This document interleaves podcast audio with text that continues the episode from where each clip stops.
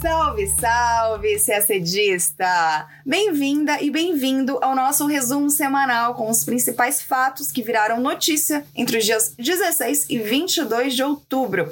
Nós iremos explicar por que a Rússia suspendeu sua missão permanente na OTAN e por que o regime de Nicolás Maduro na Venezuela resolveu interromper as negociações com a oposição nessas negociações que eram mediadas pela Noruega. Ainda falando de Américas, o número de detenções de migrantes na fronteira dos Estados Unidos com o México foi o maior da série histórica. A Colômbia foi assunto do nosso podcast duas vezes, por ter sediado uma reunião ministerial sobre migração e pela visita oficial do presidente colombiano Ivan Duque ao Brasil. Não muito longe dali, o presidente do Equador anunciou o estado de exceção no país para combater o narcotráfico. E o governo brasileiro autorizou a abertura de uma embaixada no Bahrein, o sexto maior parceiro comercial do Brasil entre os países árabes do Oriente Médio. E por falar em Oriente Médio, na Síria, governo e oposição concordaram em elaborar uma nova constituição mas as esperanças de estabilidade no país acabaram sendo enfraquecidas pelos ataques em Damasco e Idlib. Tudo isso em detalhes você acompanha agora no nosso podcast. Na segunda-feira, dia 18, a Rússia anunciou a suspensão de sua missão diplomática na OTAN. Essa foi uma resposta a uma medida anterior da OTAN que expulsou oito representantes russos acusados de espionagem. A Rússia suspenderá sua missão permanente, que ela mantém desde 1998 em Bruxelas, e também suspenderá as atividades da missão da OTAN em Moscou, com o cancelamento das credenciais do pessoal da OTAN. Também será encerrado o Gabinete de Informações da OTAN em Moscou, que foi estabelecido na embaixada belga para explicar as políticas da OTAN ao público russo. As medidas entrarão em vigor no dia 1 de novembro. No dia 6 de outubro, a OTAN suspendeu o credenciamento de oito membros da missão russa, afirmando que eles eram agentes de inteligência não declarados. Também em outubro, o secretário-geral da OTAN, Jens Stoltenberg, acusou Moscou de aumentar suas atividades maliciosas na Europa, nas palavras dele.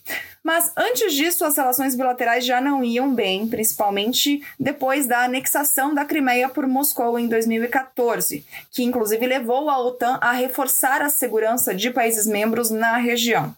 Já a Rússia acusa a OTAN de cobiçar territórios próximos às suas fronteiras, como a Ucrânia e a Geórgia.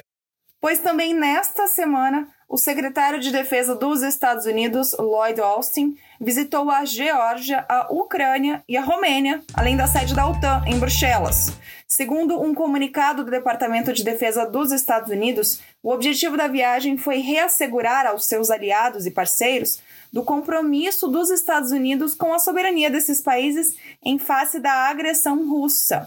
Na quinta, dia 21, o presidente da Rússia, Vladimir Putin, afirmou que a adesão formal da Ucrânia à OTAN pode não acontecer, mas a assimilação militar já está acontecendo e que isso é uma ameaça para a Rússia. Putin ainda afirmou que a OTAN enganou Moscou quando, lá atrás, depois da reunificação alemã, os aliados prometeram à Rússia que as estruturas da OTAN de modo algum se aproximariam das fronteiras da Rússia. Vamos agora ao continente americano para falar de migração.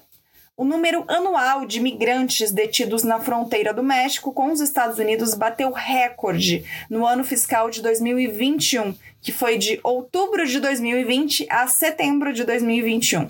Nesse período, as autoridades norte-americanas detiveram mais de 1,7 milhão de migrantes. Quando Biden assumiu o cargo, ele prometeu acabar com aquela postura linha dura de seu antecessor Donald Trump em relação à imigração. Essas atitudes foram interpretadas pelos imigrantes como um sinal de que a política migratória norte-americana passaria a ser mais permissiva, o que ajuda a explicar a explosão no número de imigrantes detidos. Só para a gente ter uma base de comparação, nos anos fiscais de 2012 a 2020, as detenções na fronteira sul dos Estados Unidos foram, em média, de 540 mil imigrantes. Ou seja, o número de 2021 foi mais que o triplo. A principal nacionalidade dos migrantes detidos é mexicana. Mas o número de brasileiros que tentaram entrar ilegalmente também cresceu.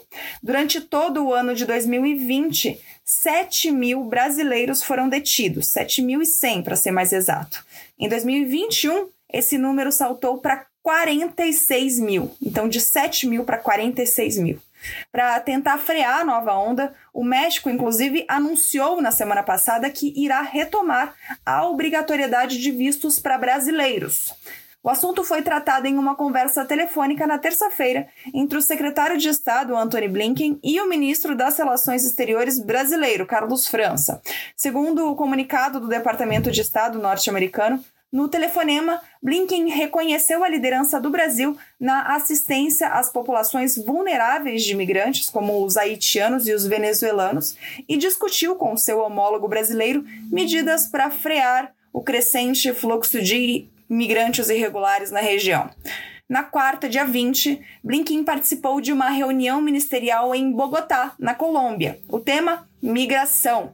Ele elogiou a iniciativa colombiana de regularizar quase um milhão de venezuelanos sem documentos e pediu aos governos aliados que tenham uma abordagem condenada para fazer frente à pressão migratória. O secretário propôs fortalecer a vigilância fronteiriça, exigindo vistos e controlando de forma meticulosa a entrada de imigrantes ilegais. Ele também pediu que o processamento de pedidos de asilo seja mais rápido e que os países facilitem a repatriação de seus cidadãos. No caso do Brasil, o governo norte-americano chegou a tentar que o país autorizasse o envio de três voos semanais com deportados, mas até o momento o governo brasileiro autorizou dois voos por semana. Já que mencionamos a crise venezuelana, agora a gente conta mais um capítulo dela.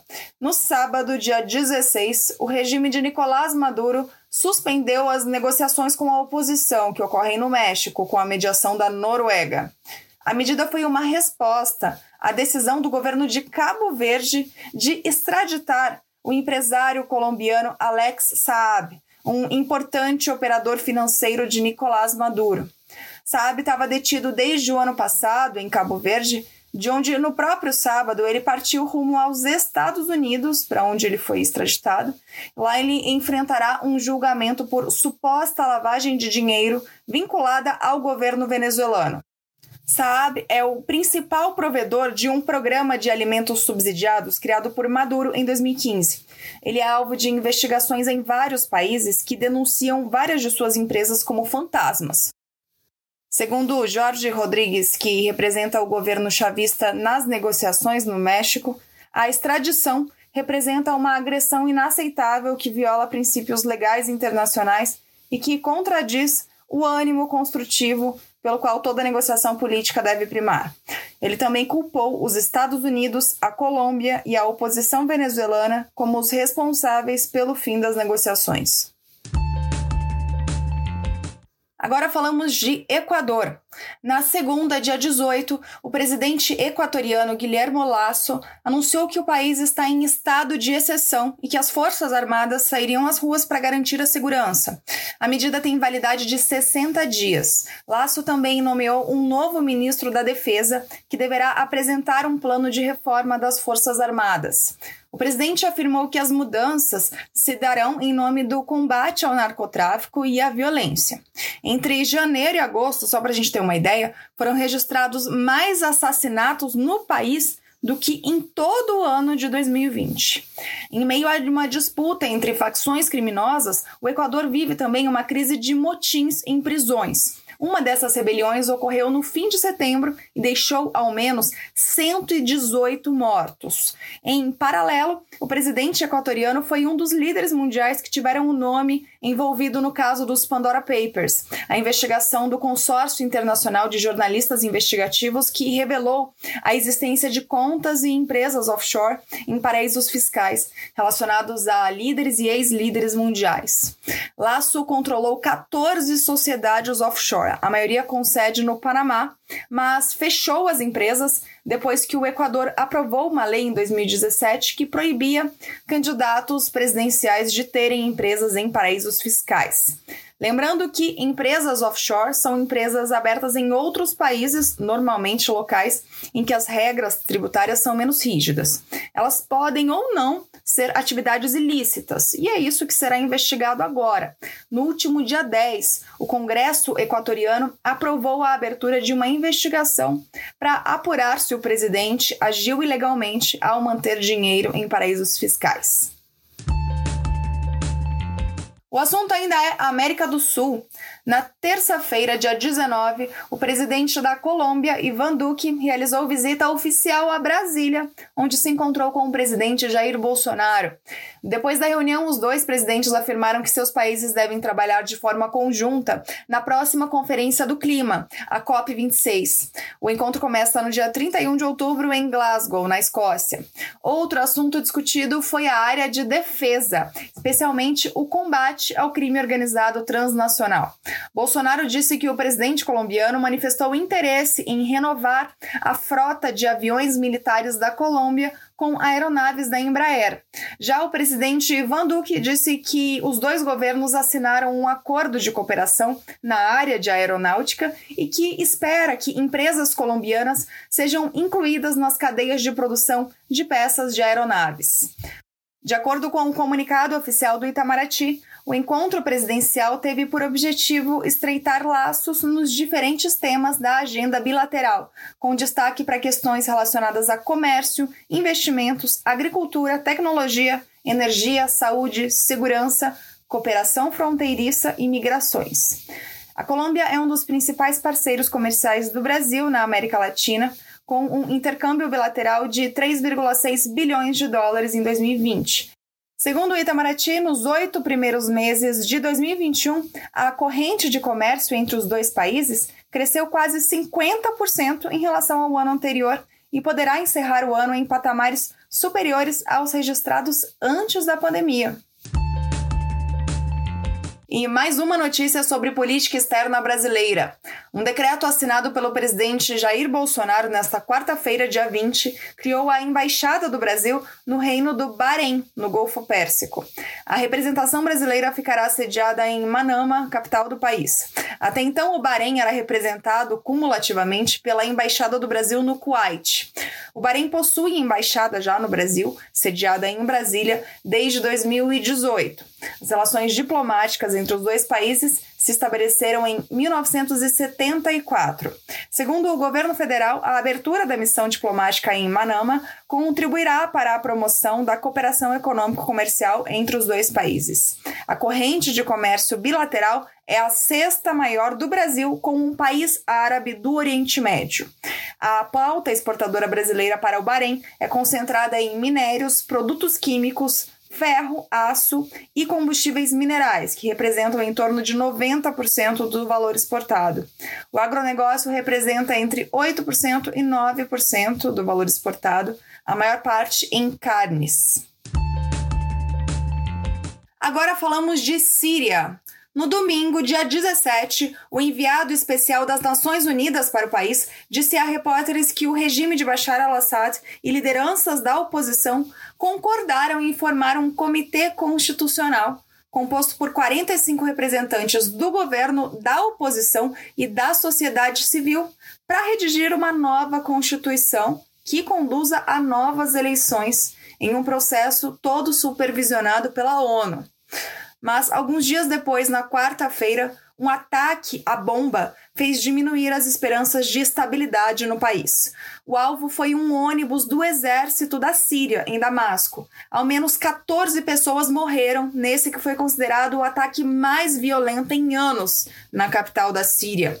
Até o momento em que estamos gravando o podcast, nenhum grupo tinha reivindicado o ataque, mas o regime de Bashar al-Assad o classificou como um atentado terrorista.